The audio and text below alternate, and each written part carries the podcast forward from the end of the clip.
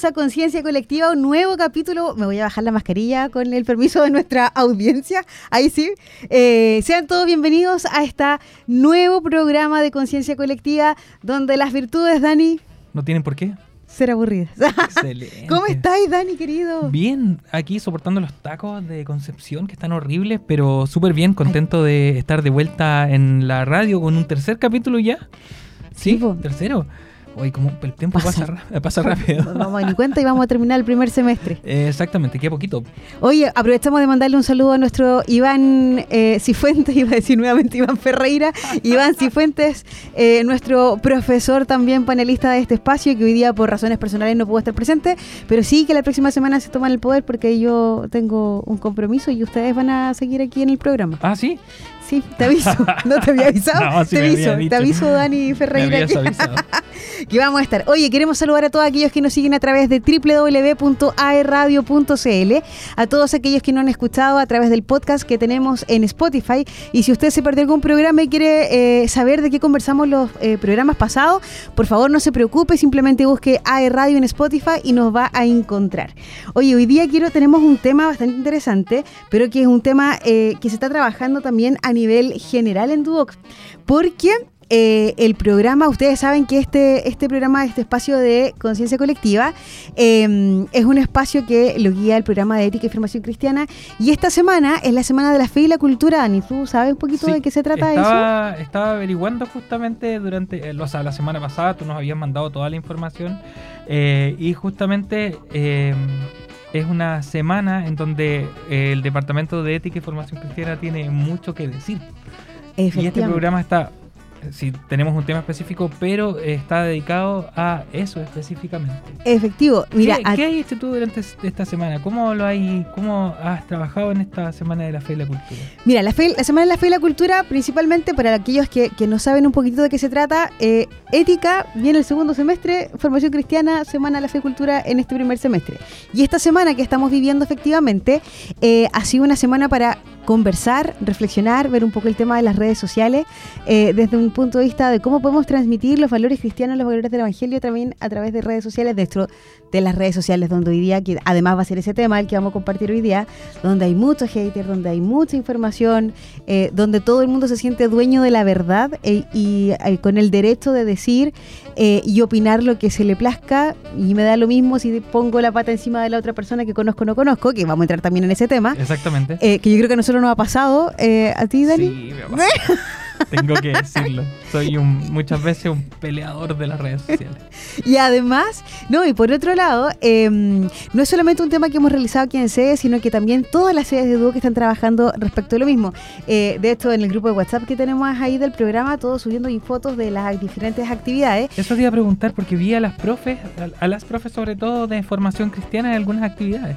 Oye, sí, mira, nosotros como sede tuvimos el día lunes un... Mira, no fue un conversatorio, porque fue un compartir súper grato, donde invitamos, yo no sé si ustedes conocen, a Monseñor Bernardo Álvarez, pues. eh, hace muy poquitito ordenado obispo auxiliar de nuestra arquidiócesis. Estuve ahí, ahí, en el altar. Estuviste con él en la ordenación, porque no estuviste con nosotros el día lunes. No, pues está ahí con compromisos. Pero el día, efectivamente, Bernardo, que a todo esto de verdad es muy joven, muy, muy joven. Es súper joven. Sí, tiene, como 40 años más que yo nomás. Entonces no voy a decir la edad. 41, 42, 42 sí, más o menos. Y, y la verdad es que... Pues, Dani, éramos compañeros de... Bueno, yo estuve en el seminario, éramos compañeros de seminario con Bernardo. Entonces cuando me enteré que se iba a ordenar fue como... ¡Ah, ¡Qué tremendo! ¿Sabes qué?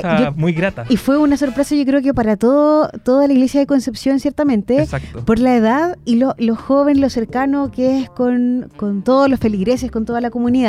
Él hoy día también es rector del seminario de acá de Concepción el que, el que está en Chihuayante. Exacto. Em, y se ordenó además con Monseñor Oscar García, eh, un sacerdote uruguayo, pero de mucho tiempo también en nuestra zona, eh, en parroquias rurales, en parroquias de, sectores, de zonas rurales.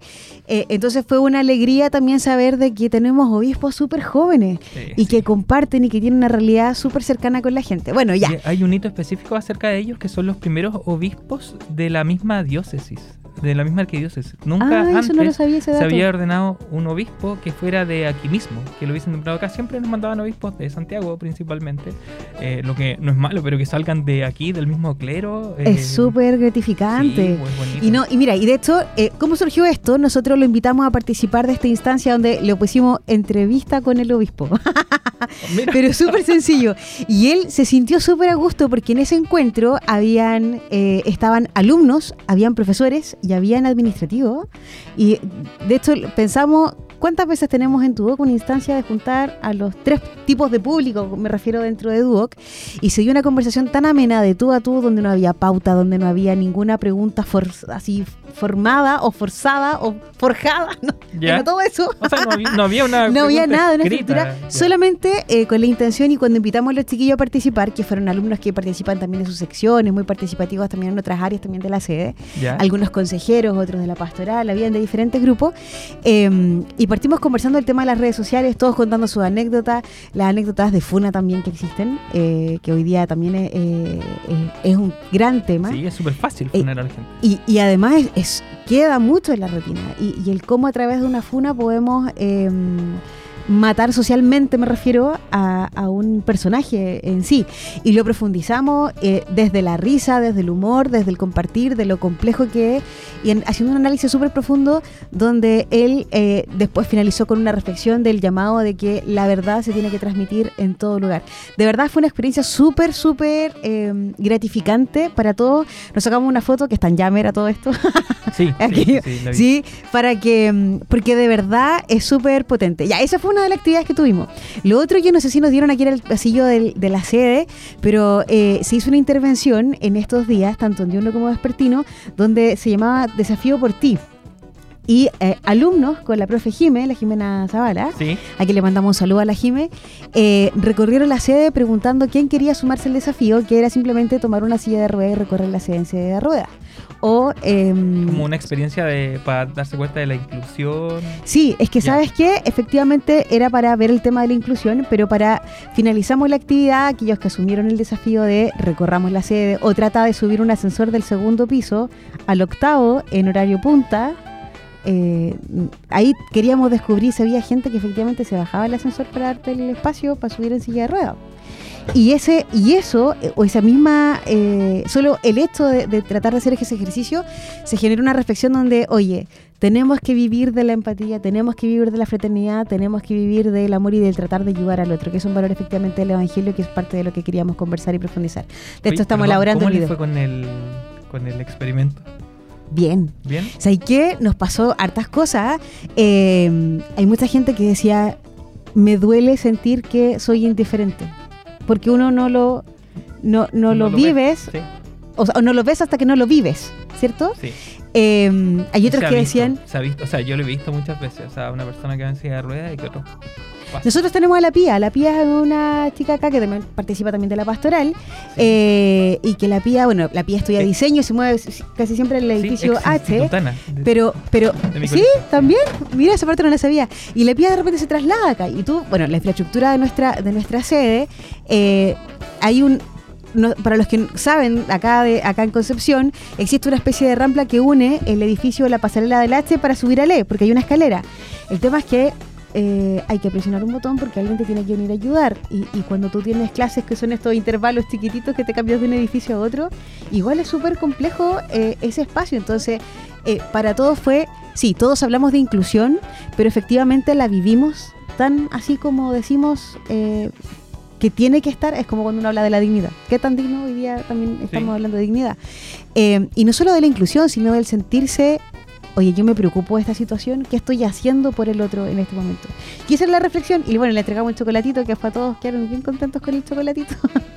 Eh, pero esa fue la dinámica que se generó tanto en diurno y vespertino, que se hizo con alumnos, con profes, con administrativos también, Ah, mira, que los sacamos de su puesto de, trabajo y se fueron a, a recorrer gran parte de esto. Oye, yo no sé qué hora es. No, las- estamos, estamos- Ah, estamos bien. ¿no? Con Entonces me puedo me puedo extender para contarte la otra Pero por supuesto, sí, eso estoy esperando. Y lo otro, Dani querido, que fue lo que realizamos, eh, eh, yo no sé si hicimos grandes cosas, pero yo creo que las cosas que se hicieron acá en sede son sumamente significativas porque nos dimos el tiempo de dar, como voy a decirlo en buen chileno, chantamos la moto, le pusimos el, el pie en el freno.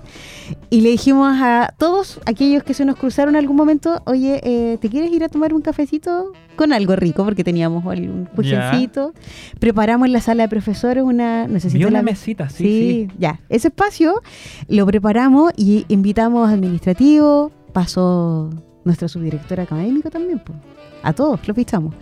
Eh, y lo invitamos a tomarse un café y a compartir de uno y del otro. Y ahí a raíz que íbamos compartiendo íbamos también reflexionando sobre el tema de las redes sociales.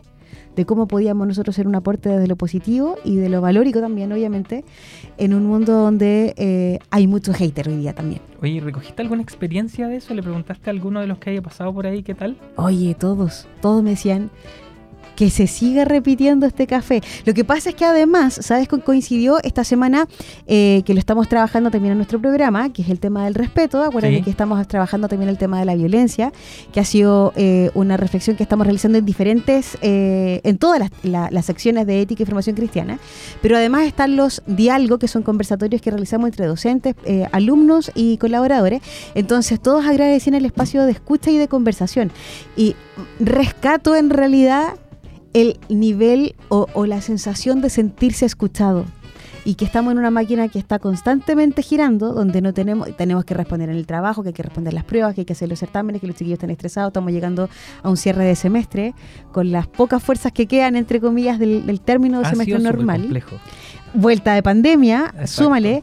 Entonces, ¿cuántas veces ha sido el momento que uno dice, hay que tomémonos un tiempo y compartamos de saber cómo está tu familia, cómo estás tú, cómo te sientes? No somos psicólogos, ni mucho menos, y tampoco queremos serlo, solamente queríamos generar un espacio de encuentro, eh, de sentirnos comunidad pero de sentirnos comunidad desde lo fraterno, desde que podemos contar con el otro y que de verdad, eh, a pesar de que te veo todos los días y comparto contigo dentro de un espacio donde estamos prácticamente gran parte del día, eh, más allá de aprenderme tu nombre, sé quién eres. Eh, y yo creo que eso ha sido súper bueno. De- Hay, hay las- una, perdón, pero hay una Sí, sí, película, no sé, bueno, yo creo que todos la han visto, la mayoría la ha visto, que es eh, Avatar. ¿Mm? El sentido de... Avatar, lo, avatar azules, Esto, porque no, hay otro avatar. azules, Los azules gigantes. Eh, que dice te veo, así como, pero no es un te veo así Sí. como material, sino que es el conocer a fondo al otro. Yo sé que con una conversación quizá no lo conozcas, pero vas a saber un poco más de él y de su realidad. Eh, uno se da cuenta en las clases que los alumnos, con, con las experiencias que te cuentan, eh, necesitan exteriorizar, ser Sí. escuchados, y muchas veces el profe no puede darse más tiempo de lo que... de lo que Efectivamente. Y eh, de esto, mira, yo tengo la percepción, porque han pasado varias gente, eh, entre administrativos, profesores, ciertamente en ese espacio. eh, no a todos le he podido preguntar, oye, ¿cómo te sentiste? Porque tampoco quiero que sea como invasivo, sino que fue una conversación que quedó. Pero sí eh, la retroalimentación de nuestros profes, que son parte de esto, que, que como que eh, llevaron a cabo la conversa y que buscaron a la persona para sentarse ahí y conversar con ellos. Eh, no voy a decir nombre de una, pero me decía Dani, sé que yo pensaba, porque tenía que irme a cierta hora y la verdad es que lo aplacé, lo aplacé, lo aplacé, porque fue tan gratificante el conversar y se y conversó con cuatro así seguido, con- trajo unas galletitas de avena, ya la Marioli, la profe Marioli, y, mm, y me decía, fue tan grato el sentir que, oye, ya conozco un poquito más de la persona, de Don Carlito, Don Carlito también se sentó a tomar Oh, un cafecito, pues Don Carlito ahí el que está a cargo de la firma de los profes en, Don en- Carlitos es coordinación el hombre, yo creo que más apreciado de esta sede. Ay, Don Carlos, tan amoroso Don Carlito. No sé si tuviste un par de años atrás para un afterclass que la gente se puso Es que los afterclass son solo de los profes, yo no Sí. tenía ahí uno mucho que entrar. Mira, un- una vez, no sé, pues así como ag- agradeciendo a las personas que gestionaban la actividad, eh, le dijeron, dijeron Don Carlito y la gente se puso de pie y lo ovacionó. Fue un aplauso de Don Carlos lleva minutos. muchos años acá, Exacto. muchos, muchos años acá.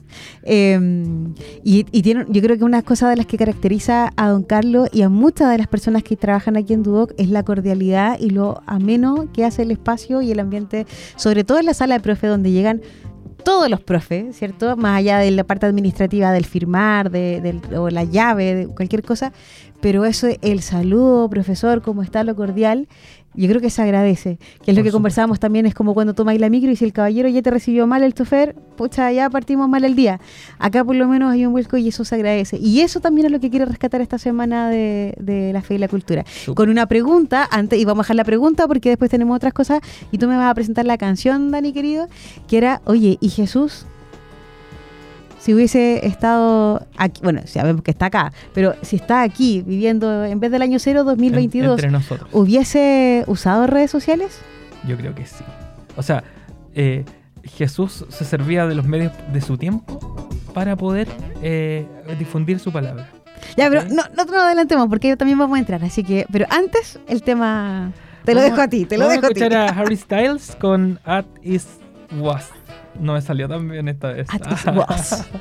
Pero Harry Styles. Exacto.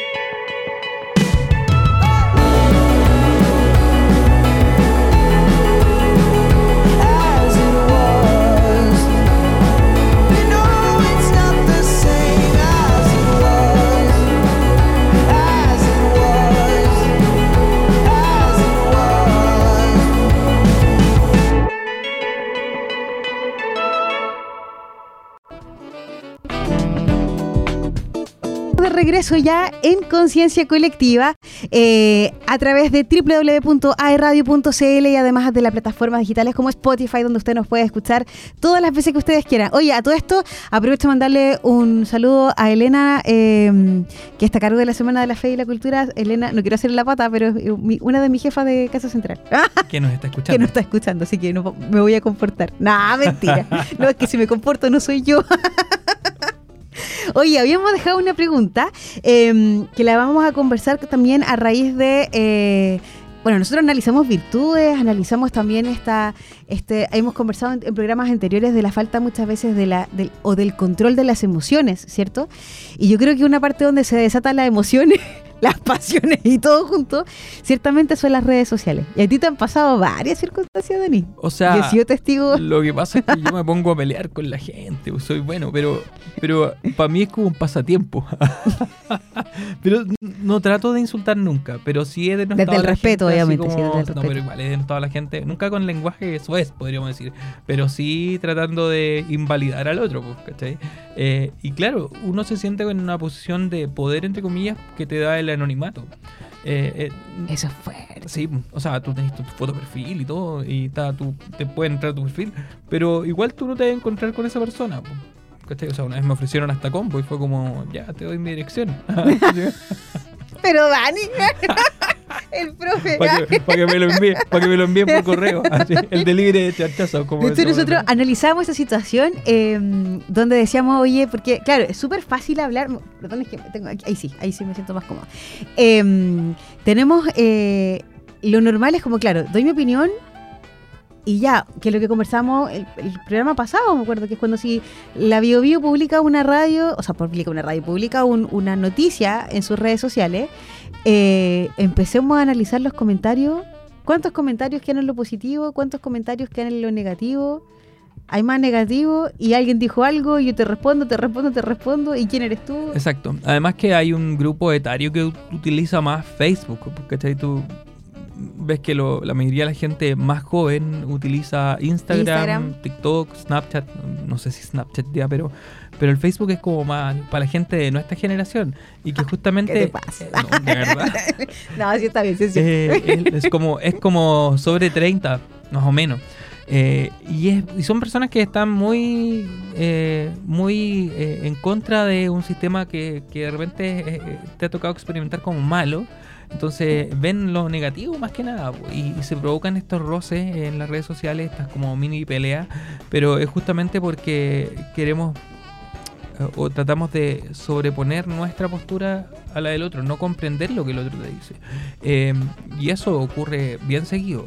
Ahora, el tema de las opiniones siempre es complejo porque muchas personas se escudan en eso. Es como, oye, esta es mi opinión y tenés que respetarla, ¿cachai? Pero cuando esa opinión es intolerante con el otro, cuando eh, daña, eh, cuando ofende, eh, no sé si es que sea tan válido eso. ¿Qué opinas tú?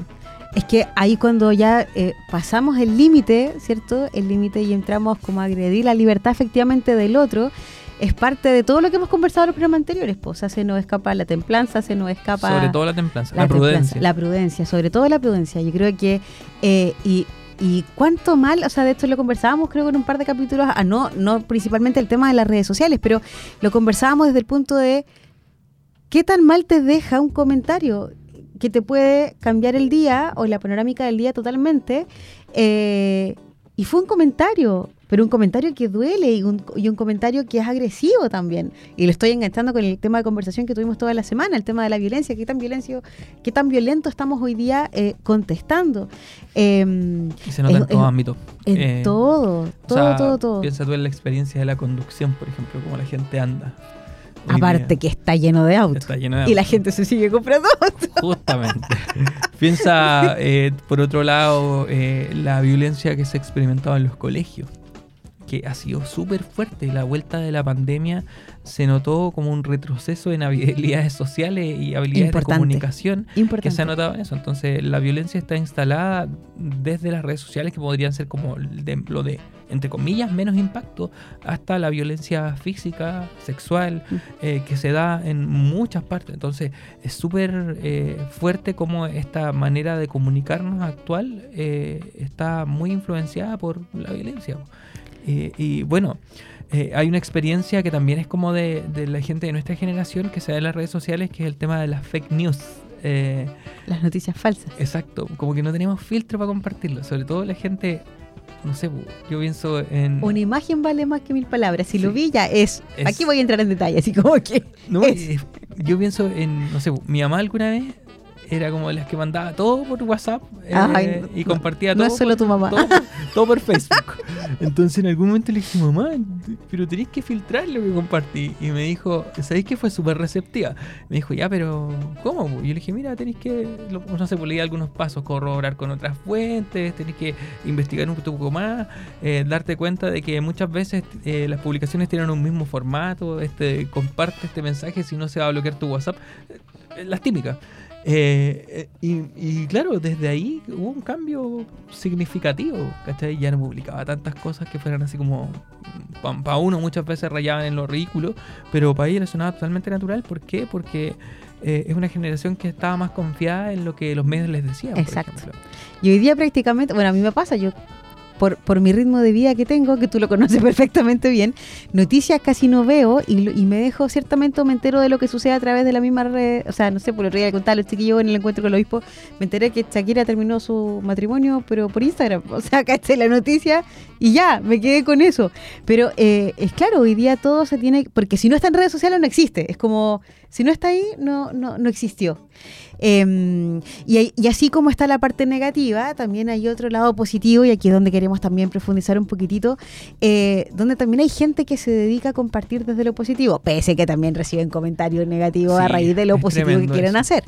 Eh, y tenemos el caso de mucha gente que además nos va a acompañar alguien más que después, no, no me quiero adelantar, pero tenemos un invitado a quien tuve la suerte y la oportunidad, y de verdad que sufrí. Fue complicado. Sí. Ayer me escribía la Dani así como, oye, sabes que estamos súper complicados. Y después me decía, eh, no, sí, pero tengo plan A, B, C, D, E, hasta el Z. Y justamente, y, y más, más adelante me dijo, ya, lo logré. Lo que pasa es que trajimos un invitado chileno, chileno más chileno que los porotos, pero en este momento está de gira en, en México. po. Entonces no coordinábamos, no, no coincidíamos con, con los tiempos, los horarios son diferentes, entonces, pero lo logramos. Lo logramos, lo logramos. Yo soy súper persistente, pulga en la oreja, así que lo logré, lo logré, lo logré.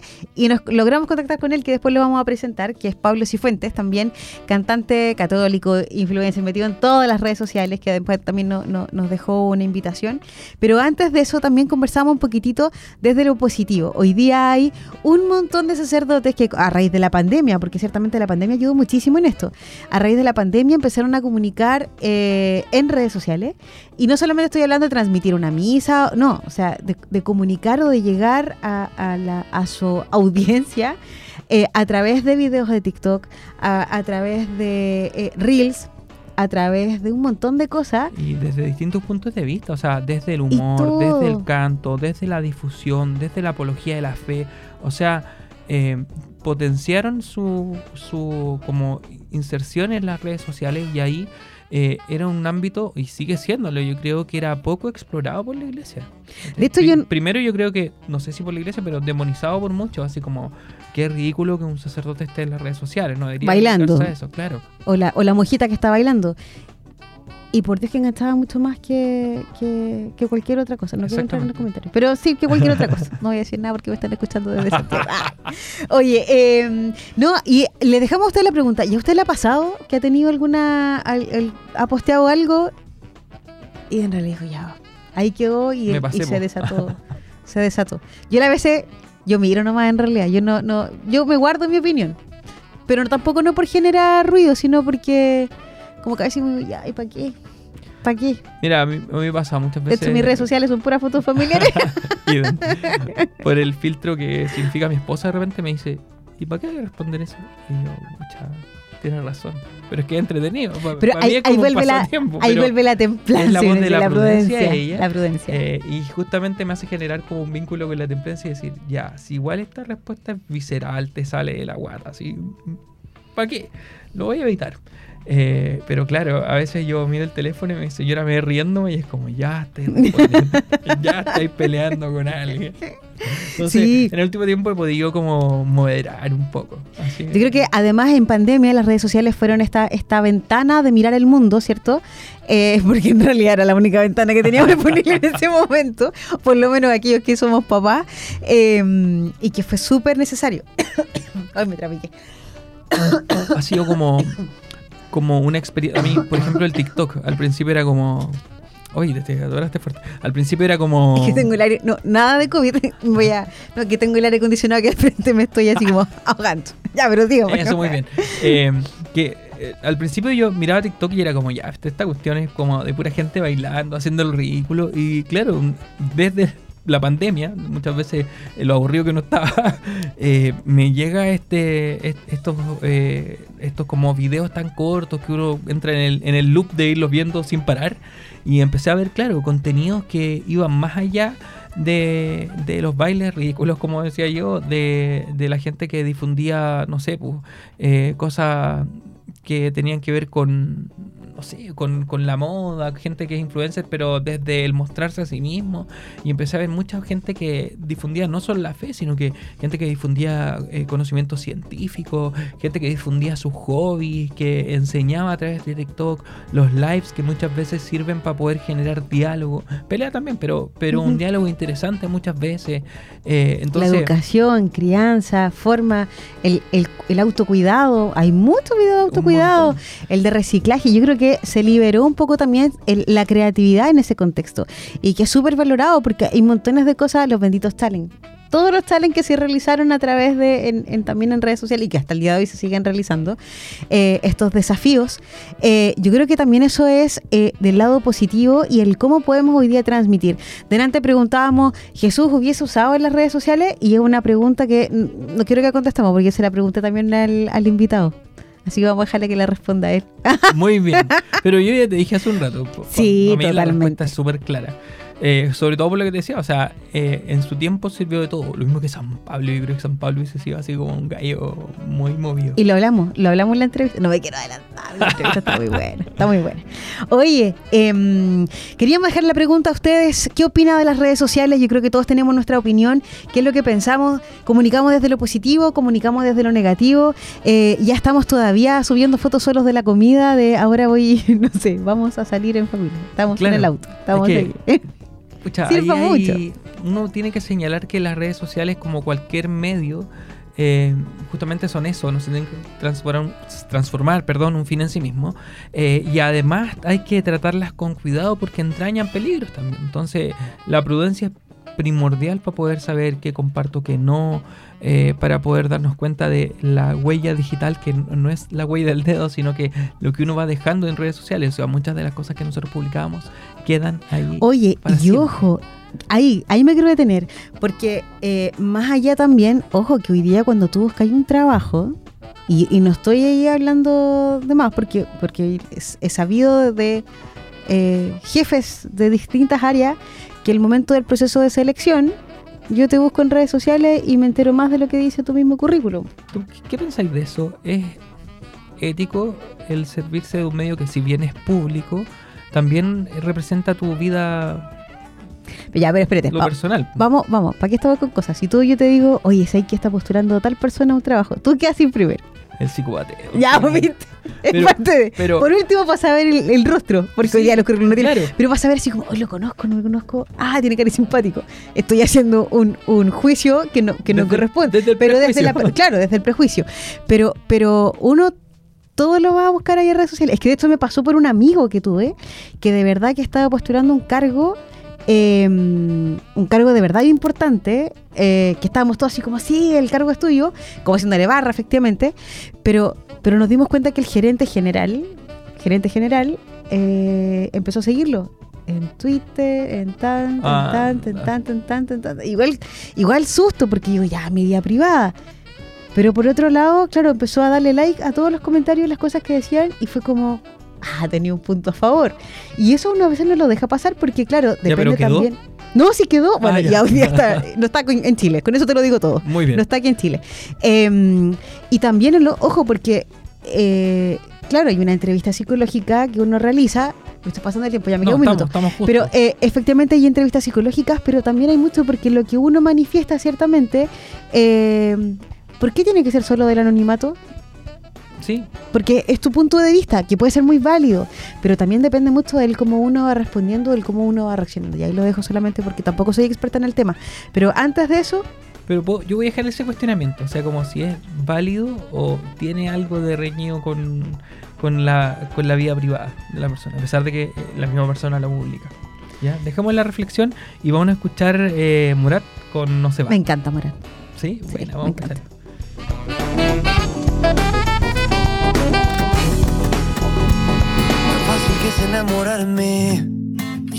Difícil olvidarte. Porque la vida me juraste y hoy te busco y tú no estás. Y aunque me duela ver tu foto, yo entreno a mi corazón roto. Por si mañana te vuelve a encontrar. Ya no sé disimular, llamo y no te puedo hablar. Tu recuerdo no se va,